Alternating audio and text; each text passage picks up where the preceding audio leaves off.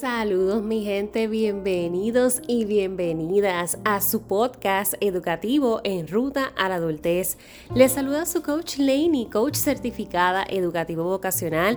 Ayudo a jóvenes y adolescentes en el proceso de tomar decisiones importantes precisamente en esa ruta a la adultez para que puedan maximizar su potencial y alcancen su propio éxito. Hablemos hoy de el divorcio en Navidad. Y mira cómo te lo estoy tocando el tema, el divorcio en Navidad. Y no te estoy hablando del divorcio de pareja, porque usualmente asociamos la palabra a lo que es el divorcio en el matrimonio, en la pareja. El divorcio en general. Muchas veces en esta temporada nacen varios sentimientos, dependiendo la situación en la que nos encontremos. Hay muchas veces que es alegría, emoción, entusiasmo y en otros escenarios y otros hogares se puede dar demasiado lo que es la frustración, la desesperación, inclusive la violencia, el abuso, el maltrato emocional, las palabras, etc. Así que cuando te hablo de divorcio te lo voy a traer este tema como que es la separación en general, separación de esa pareja, separación de familias, separación de ese amigo, o esa amiga que hace tiempo considerabas esa persona especial en tu vida y momentáneamente se transformó y te das cuenta que realmente llegué a conocer a esta persona. Y estas son experiencias fuertes, porque te hacen chocarte con la realidad de que no siempre las cosas son como nosotros las imaginábamos, o que yo a lo mejor sí estaba dando un todo por el todo porque una relación funcionara, una relación de familia, una relación de amistad, de hermandad, y de momento te das cuenta que, wow, entonces di tanto para nada. Esto realmente fue una falsa. Y eso nos lleva a un estado bien, bien profundo en cuanto a lo que es la tristeza, lo que es la decepción, lo que es la frustración por habernos permitido estar en esas dinámicas. Son muchas cosas las que pueden suceder, inclusive desarrollar el odio porque el odio se desarrolla, el odio está en nosotros, pero se despierta, se desarrolla ante ciertas situaciones que son las que le provocan el que se levante ese sentimiento en nosotros. ¿Y sabes qué es lo peor de esto? Que el odio no afecta a la persona que tú estás odiando. El odio te consume a ti mismo, a ti misma. Es un sentimiento bien oscuro que si no se sabe manejar al momento en que toca nuestra puerta, puede llegar a hundirnos. Y es a nosotros mismos, no afecta a esa otra persona. Así que es importante que en esta temporada que uno comienza a reflexionar en muchos aspectos de la vida, inclusive en esto de lo que es la separación y el divorcio, de esas personas que una vez consideramos especiales en nuestra vida, podamos entender que es parte de los procesos. Que como todo, tiene un principio y tiene un final. Las relaciones no se hicieron lineales. Las relaciones no son cíclicas. Las relaciones son variantes, como una onda. Suben, bajan, suben, bajan. Constantemente estás conociendo personas y constantemente estás soltando personas en tu vida. Así que la pregunta es, ¿Qué tan dispuesto estás a seguir en esas dinámicas que lo único que están haciendo es consumirte versus qué tal si mejor nos damos la oportunidad de poder experimentar una dinámica nueva, una relación diferente? En el hogar, por ejemplo, cuando mamá y papá se separan, cuando se da ese divorcio, ese divorcio no solamente se da con mamá y papá, ese divorcio se da con todos todos en la casa nos estamos divorciando porque nos estamos separando de una versión de nosotros que fue lo que conocimos por muchos años y que ahora la incertidumbre de cómo esto va a funcionar es lo que acapara. ¿Qué será de ahora nuestra relación con mamá y papá? O mamá y papá pensarán, ¿qué será ahora esta dinámica? ¿Cómo vamos a poder hacer esto en equipo? Si está cada uno por su lado y muchas veces el odio es el sentimiento que comienza a dominar y es el que consume la dinámica familiar y te consume a ti mismo. Así que es importante que cuando estemos en estas dinámicas nos dejemos sentir, porque es parte de un, inicio de la etapa, el sentir todas estas emociones. Porque dependiendo de la circunstancia en la que se dé la separación, claramente está, hay divorcios que son mucho más fáciles de digerir y divorcios que son un poquito más complejos de superar. Tanto para la pareja como para quienes le rodean, la familia en general.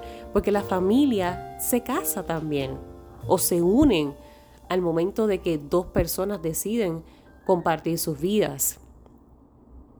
En mi caso, y esto es un poco de, de autorrevelación, autorrevelación, no me gusta mucho utilizarlo porque es que esto, esto no se trata de mí, esto no se trata de mi historia, pero si en la medida que mi historia puede impactarte y de alguna forma te puedas sentir identificado o identificada, claro que sí, ¿por qué no lo contamos?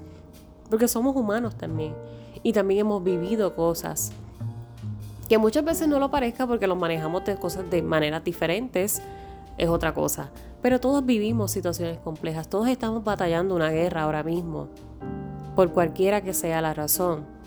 Y en mi caso sí puedo decirte que el divorcio familiar fue una de las mejores decisiones que pudimos haber tomado. Definitivamente. Porque la dinámica es distinta, porque la relación se transformó.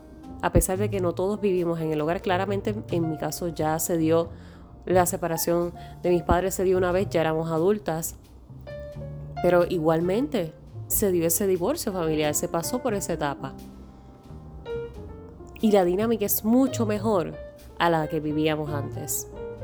Te lo puedo asegurar.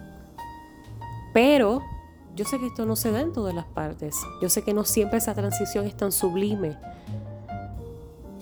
Así que es importante que puedas darte cuenta del impacto de que cuando tomamos la decisión de divorciarnos, es un divorcio general, cuando se da en el matrimonio del hogar, que es el ejemplo que te estoy ahora mismo comentando. Pero, por ejemplo, si fuese el divorcio de amistades, eso también afecta al círculo, porque muchas veces entramos entonces en esa controversia de, ay, pero entonces si ahora le hablo a fulano, no le puedo hablar a fulana, porque es que ellos no se hablan, ah, pues déjame escribirle a este por el lado, pues déjame salir con el otro, pero que no se entere que salí con aquella afecta todo el círculo. Porque entonces las demás personas comienzan a no saber qué hacer, si hablar con uno, hablar con el otro. Y es que no estamos acostumbrados, no nos gusta enfrentarnos a los conflictos, tener que manejarlos, más bien. Y eso es parte también de nuestro desarrollo personal.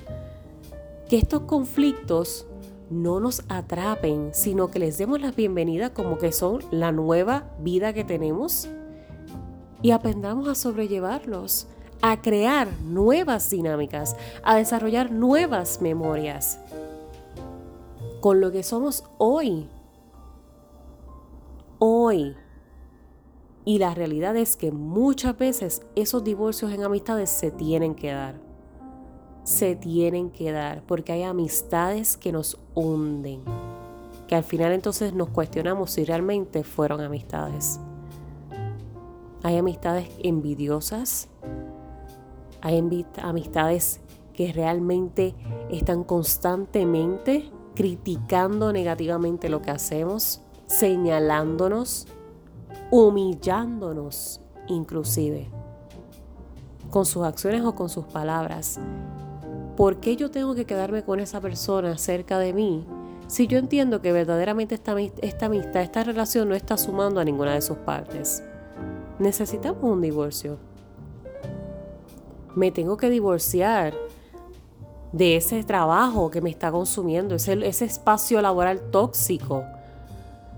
Y esto es uno de los temas que hoy en día se están tocando muy, muy a fondo por toda la transformación que ha vivido el campo laboral luego de la pandemia donde tenemos muchísimas plazas disponibles de empleo, compañías que están haciendo maromas para poder subir sus sueldos y retener a sus empleados, subir su porcentaje de reclutamiento.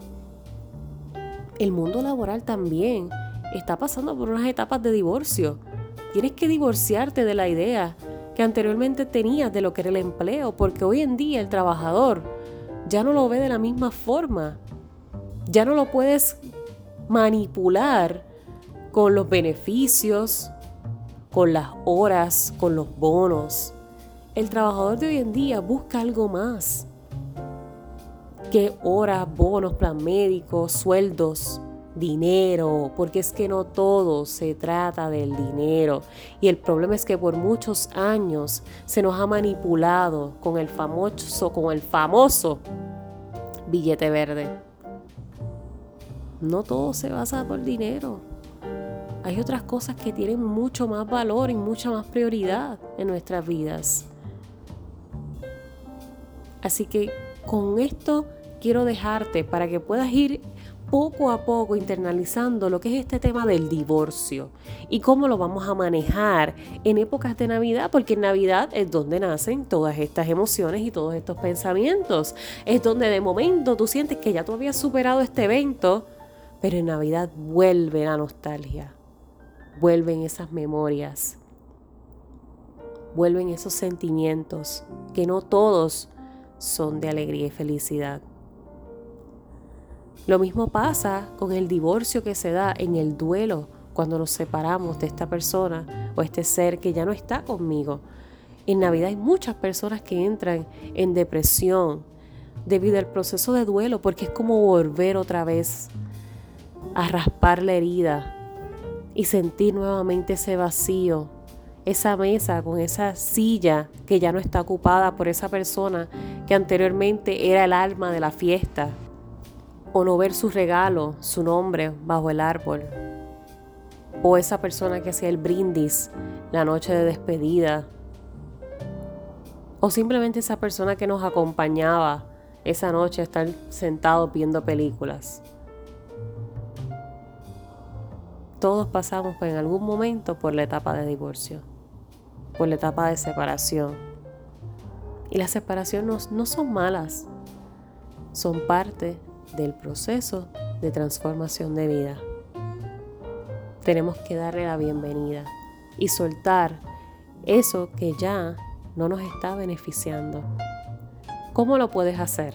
Hay muchas personas que redactan una carta a ese otro ser, o simplemente una carta a la vida, o simplemente una carta a sí mismas. Hay una dinámica que a mí me fascina que es escribe una carta a tu niñez, escríbele una carta a tu adolescente, escríbete una carta a ti en presente y escríbele una carta a tu yo del futuro. Cuatro cartas antes de que culmine el año. Apúntala para que hagas la dinámica. Cuatro cartas. Vas a despedir a la niña o al niño. Vas a despedir a tu adolescente. Vas a aceptar a tu presente y le vas a dar la bienvenida a tu yo del futuro. De una forma en que te sientas liberado, liberada. Que sientas que sueltas todo eso que llevas arrastrando por tanto, tanto, tanto tiempo. Porque nuestro cuerpo es pequeño. Para efectos es pequeño en materia, en espacio. Pero carga tanto fuera de lo que es su peso ya natural, órganos, sistemas, grasa, agua. Nuestro espíritu carga mucho más. Esa esencia que muchos pueden llamarle espíritu, otros le llaman alma, como sea que tú lo consideres, eso carga muchísimo más que todo el resto de lo que es la materia de nuestro cuerpo. Así que suelta, comienza a soltar que ahora esa transición, si ahora mismo estás pasando por un divorcio, que esa, esa transición es complicada y es que no nos gusta, no nos gusta el conflicto, no nos gusta sentirnos de forma triste, especialmente quienes son bastante resilientes. Las personas resilientes nos da estrés el sentirnos mal. y me incluyo en ese corillo. Me incluyo, me incluyo en esa tropa cuando somos fuertes, resilientes, experimentar los sentimientos de vulnerabilidad es un trabajo, pero hay que darle la bienvenida, hay que darle esos espacios a que se manifiesten de la forma en que se tengan que manifestar, siempre y cuando no sea dañándonos o dañando a otra persona. Por esto es que eso se tiene que hacer en espacios saludables, en espacios donde se propicie el que puedas hacerlo con seguridad y confianza. Muchos le llaman yoga, otros le llaman terapia, otros le llaman coaching, otros le llaman mentoría, otros le llaman meditación. Cualquiera que sea ese espacio que tú consideres seguridad y confianza para manifestar estas emociones, vamos, vamos, únete, ¿qué estás esperando? Redacta esas cartas. Redacta las cartas, date la oportunidad, no subestimes estas dinámicas. Hay quienes luego de redactar las cartas queman las cartas, hay quienes las lanzan al mar, pero eso es contaminación, eh, papel en el agua.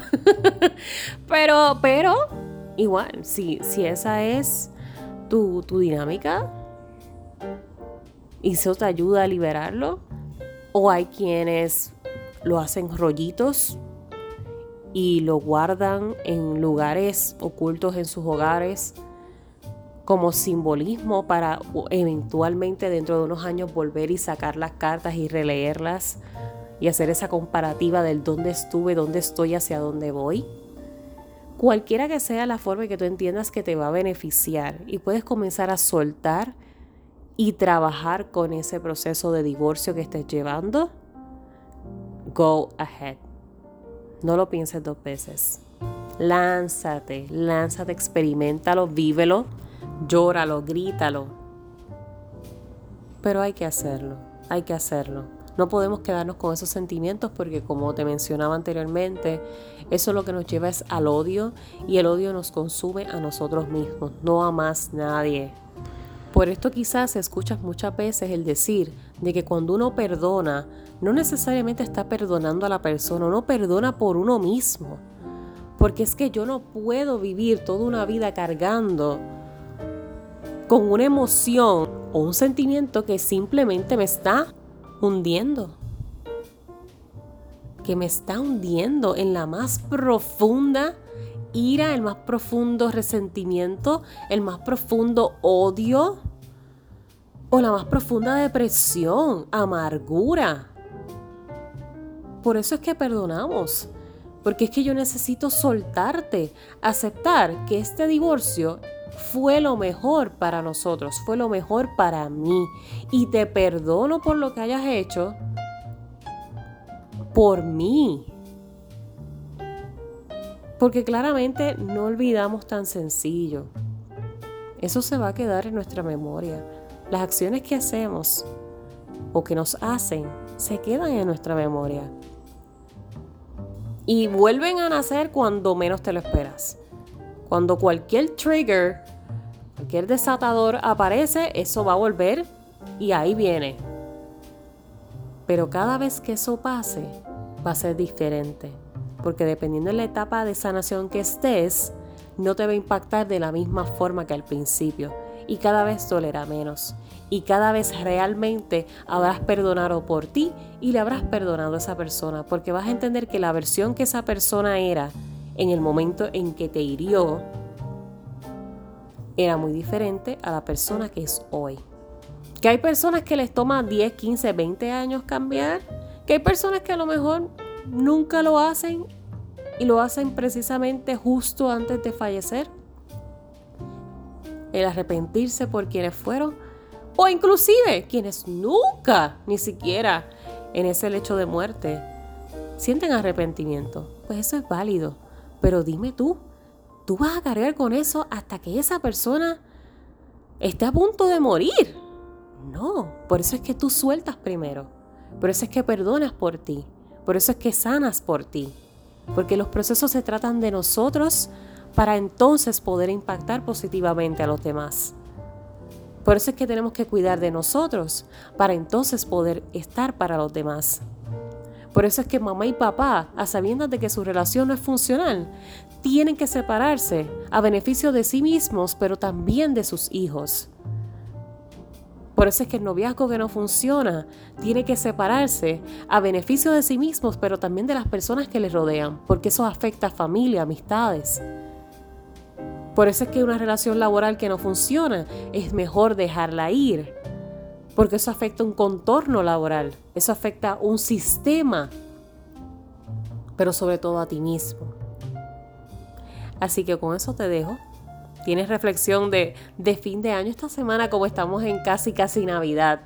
Quería traerte este tema del divorcio porque hoy precisamente, si me estás escuchando en tiempo real, durante la noche de hoy en nuestro Instagram, Laney.porkin. Me vas a encontrar en Instagram. Vamos a tener un live junto a Saidi Wanse. Saidi es coach de mujeres y vamos a hablar de ese proceso del divorcio en la crianza, el impacto que tienen nuestros chicos, el que sus padres estén criando en equipo pero separados. No te lo puedes perder. Hoy a las 7 de la noche, hora Puerto Rico, hora del Atlántico vamos a estar hablando de ese tema, así que quería traerte este como un, una pre-antesala de lo que es la temática que, que vamos a estar tocando, porque esto también se tiene que hablar.